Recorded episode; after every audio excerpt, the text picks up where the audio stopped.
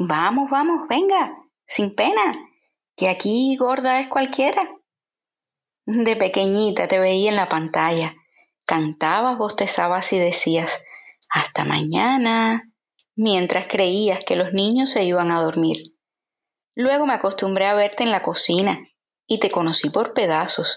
Así te compraba mi mamá en el agro, porque decía que así tenía la certeza de llevarse a casa un buen trozo bien amarillo, y te convertía en sopa para mi papá, o te ponían mojito y te servían hervida pero con cáscara.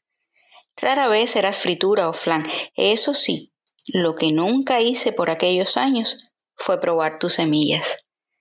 Pasaba la vida y a mis hijas también le cantaste, y tras el bostezo les decías hasta mañana, y tampoco se fueron a dormir.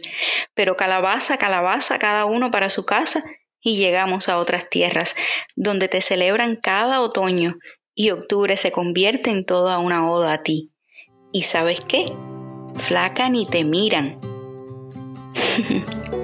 La autocolecta de calabazas disfraza de fiestas los campos este mes.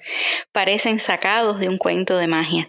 Hay un sinfín de variedades, formas y tamaños, y descubres citruels blancas, negras, de franjas verdes y la más común, la clásica de Halloween color naranja, y los campos se convierten en risas y juegos de niños y laberintos de colores.